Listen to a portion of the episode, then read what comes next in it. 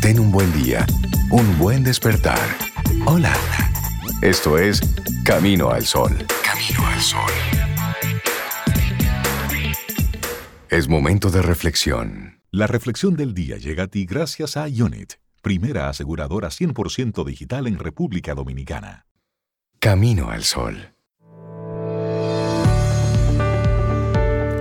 Antes de decirle a alguien te quiero, tenemos que saber decirnos me quiero. Y seguimos avanzando, esto es Camino al Sol. Llega ese momento en el que juntos vamos reflexionando para ir planteando esos temas más allá de los titulares. Hoy, nuestra línea central, ¿cómo debe cuidarse el cuidador? ¿Quién lo cuida, el cuidador? Y es que tiene, quienes tienen a cargo a una persona con alguna enfermedad mental crónica pueden llegar a desbordarse. Y eso es lo que vamos a tratar ahora. ¿Qué debe hacer el cuidador y la gente de su entorno para no llegar a este punto? Algunas claves, Sobe. Así es, mira, quienes cuidan a personas con enfermedades mentales crónicas como son las esquizofrenias, paranoias, bipolaridades, melancolías o autismos, Llegan a las consultas médicas cuando la situación les ha llevado ya al límite. Sufren síntomas de depresión, de fobia, psoriasis persistentes, ataques de angustias. Pero ¿cómo se llega? ¿Cómo se llega hasta este punto? Bueno, hay, que partir de la base de que quienes tienen a su cargo a personas con algún tipo de enfermedad mental crónica suelen ser mayoritariamente mujeres. También pueden ser hombres, pero de, más, de forma mayoritaria son las mujeres, que mantienen con el enfermo algún tipo de lazo familiar o afectivo.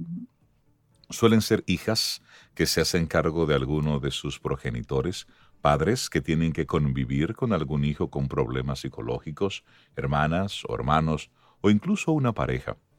Sea como fuere, aunque algunos de estos enfermos pueden vivir independientemente, lo cierto es que la mayoría parte de la vida de estos cuidadores está sujeta a los avatares de las personas a las que tiene a su cargo.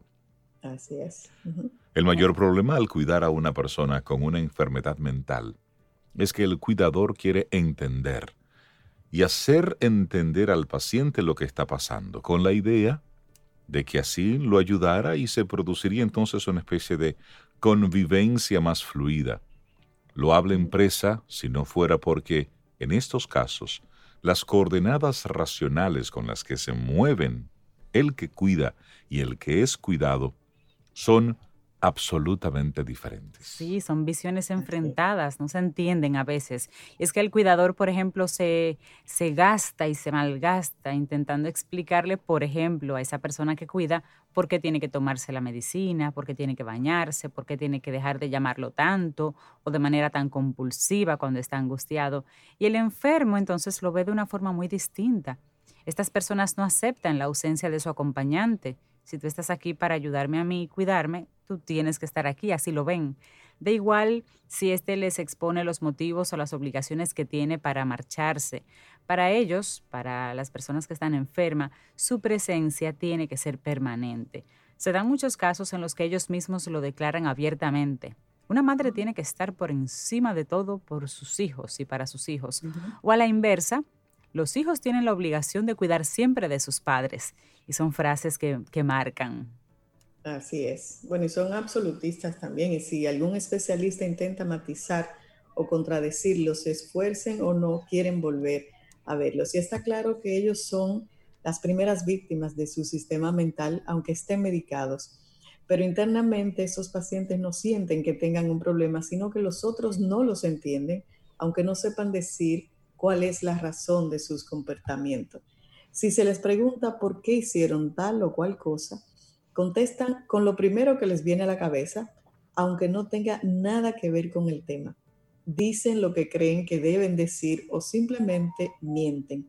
Y esta forma de actuar que se produce en mayor o menor grado a diario comporta que los cuidadores no sepan distinguir cuándo están diciendo la verdad, cuándo fabulan o cuándo mienten y por ello la comunicación deviene en un imposible casi. Sí, y ahí entonces hay una serie de exigencias que son interminables. A todo esto se suma un negativismo exasperante. Cualquier propuesta que se les haga para mejorar su vida, sea de tipo físico, social, cognitivo o de entretenimiento, tiene una negativa por respuesta. Solo aceptan, salvo excepciones, si desde alguna institución preparada como centros, grupos terapéuticos, se les obliga a hacer algo. Y bueno, ¿qué viene ahí? Impotencia porque ya no saben qué más hacer para que se responsabilicen de sus vidas y necesidades, culpa porque en la medida en que su demanda es insaciable, ya que siempre quieren más, pueden llegar a exasperar e incluso llegan a hacer sentir al cuidador que lo están haciendo muy mal. Y esto lo estamos presentando como estas realidades que vive mucha gente. Mucha gente vive confinamiento bajo esto y el confinamiento lo que ha hecho es recrudecer todo esto. Porque también son síntomas que aunque no sean mentales, una persona que no pueda lidiar con el aislamiento, que esté en este momento padeciendo la enfermedad y tenga esa realidad de quedarse solo en su habitación, comienza luego a tener una serie de manifestaciones propias de esta naturaleza o un cuidador que ha quedado en confinamiento con, esta persona a quien cuida, pero sin recibir ningún otro tipo de ayuda. Esa persona está todo el tiempo ocupada. Y son de algunas de las, de las pautas que, que queremos dejar en el día de hoy, porque la idea es quién cuida al cuidador y dar pautas. Y vamos a dar algunas de ellas en el día de hoy. La primera de esas sería delegar en la medida de lo posible, delegar aún en confinamiento en un cuidador o una cuidadora de personas con trastornos mentales se concentran un montón de funciones que van desde tener que resolver cuestiones institucionales, que si el seguro está al día, que no sé qué, ayudas, ingresos, las visitas médicas, hasta las tareas más cotidianas de subsistencia, higiene, lavado, comida, el tratamiento.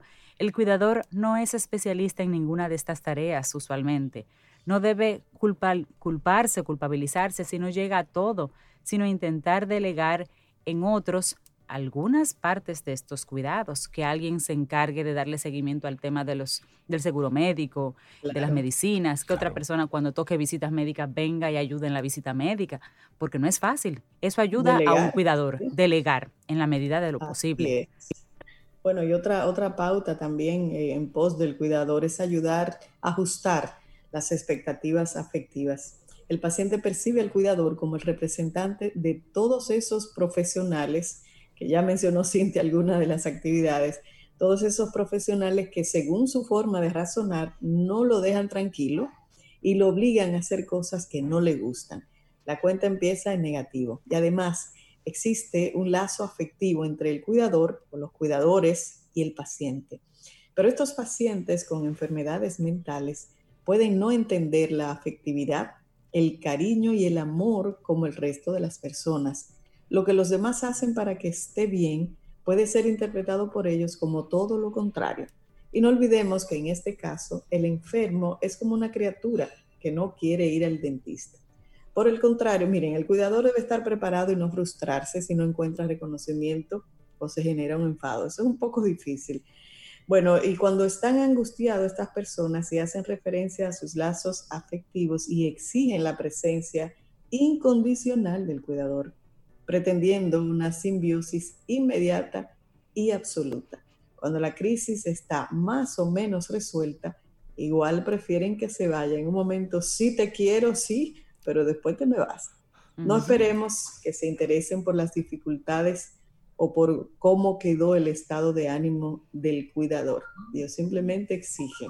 Así es. Y bueno, creo que ya así, como modo de cierre, es importante que sí, que esta persona que está involucrada en todo esto haga una especie de psicoterapia individual para rescatar algo de su personalidad inicial. En el caso de, de demencias o de Alzheimer, si bien la persona también se ha convertido en una especie de desconocida, de desconocido. Aquí no podemos pretender que se vayan a mejorar, es decir, son enfermedades totalmente degenerativas. Y hay que estar claro de que mamá, como está hoy, no es mi mamá la que me crió en aquella época, esa mujer fuerte. No, no, no. Ya hubo un proceso. Entonces también entender que se trata de acompañar en todo el momento de la mejor manera posible, pero que esto no volverá a ser como antes. Correcto. Y hay, un trabajo también importante de, de aceptación. Los cuidadores tienen que buscar algún tipo de apoyo psicológico, sea individual o de grupos de familiares con pacientes en igualdad de condición. Y en esta época de aislamiento, pues sí, se da exactamente el mismo cuadro en el que hay personas con cualquier tipo de, condición, no necesariamente eh, mental, Correcto. que necesita apoyo, que necesita ayuda. Y lo bueno es que hay respuesta. Hay grupos de psicólogos que están ahí dispuestos a apoyar. Hemos compartido en otros momentos esos números de contactos de psicólogos que están ahí, dispuestos y prestos, porque hay que buscar ayuda. No podemos con estos solos. Así es, hay que buscar ayuda, negociar, empoderarse, buscarle la vuelta, saber que no estamos solos, que muchas personas también están pasando por esto. Y en tiempos de confinamiento, pues se agrava, pero hay opciones. Virtualmente también hay apoyo. ¿Quién cuida al que cuida? Esa es nuestra reflexión para esta mañana. Y seguimos con música. La reflexión del día llega a ti gracias a Unit, primera aseguradora 100% digital en República Dominicana.